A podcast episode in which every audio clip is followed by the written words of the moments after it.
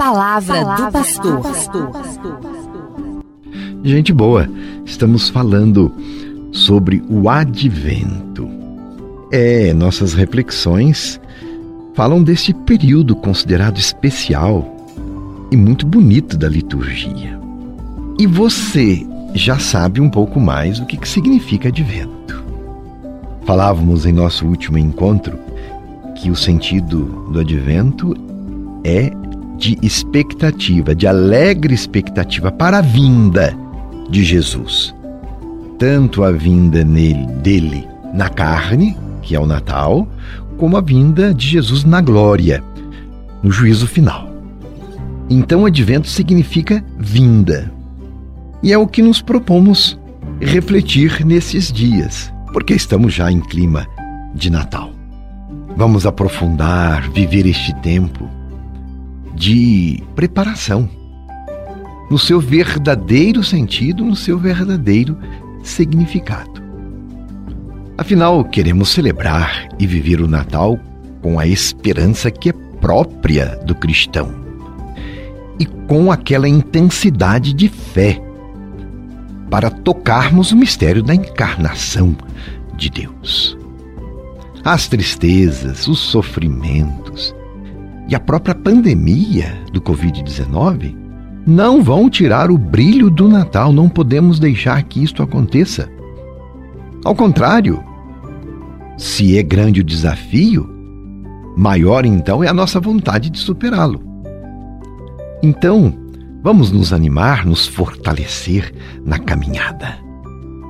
O nascimento do menino Deus é uma experiência da fé cristã e acalenta nossos sonhos e reaviva a nossa esperança de tempos melhores. Olha, no advento são quatro domingos que antecedem o Natal, portanto, quatro semanas. Advento, como eu já disse, vem do latim adventus, que quer dizer vinda, aquele que vem. Nós já dissemos, mas é sempre bom reafirmar. O tempo do advento está dividido em duas partes.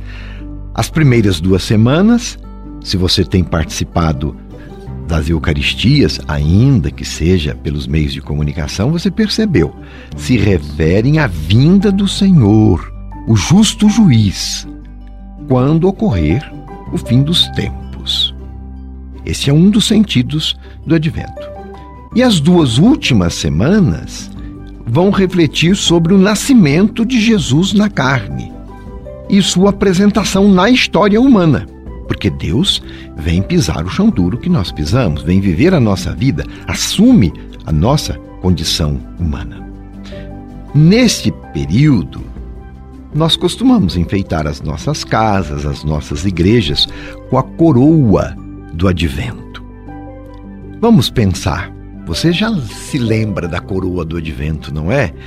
Que é uma guirlanda e no meio dela vem quatro velas. Este rito, essa tradição religiosa, tem origem na Alemanha.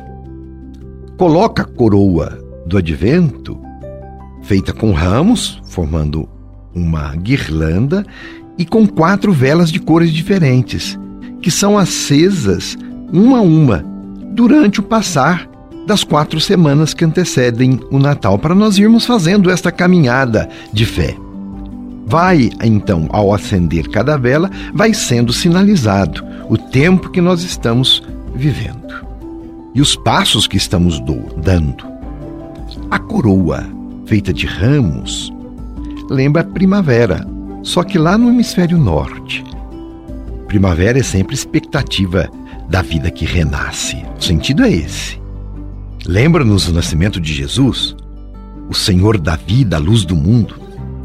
Depois, a primeira vela deve ser mais escura, normalmente roxa, lembrando as trevas que serão iluminadas pela luz. Por isso, a cor roxa na vela.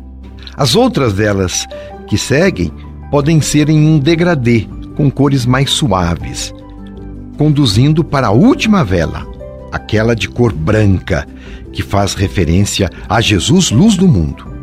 Podem ser as velas de cor vermelha e verde, fazendo referência à fé, à esperança, mas sempre tem um sentido, um simbolismo. A coroa do advento, iluminada aos poucos, diz dos passos que devemos dar em preparação para o Natal. E no tempo do advento, em comunidade, rezamos também a novena do Natal, não se esqueça disso. Se não dá para rezar em comunidade como estávamos acostumados, é importante que rezemos a novena na comunidade da nossa casa, da nossa família, porque é uma excelente preparação e deve ser rezada sempre, sempre entre pessoas que se conhecem, que se querem, que se amam. Não permita que o Natal se deteriore num consumismo desenfreado, hein?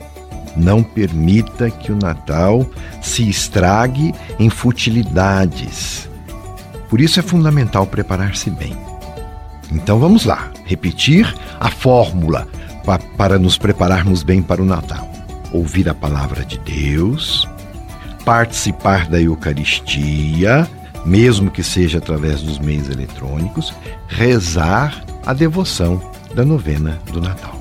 E olha, como eu já disse, não deixe de reservar um tempo maior para sua oração pessoal, para um bom exame de consciência e para o necessário pedido de perdão.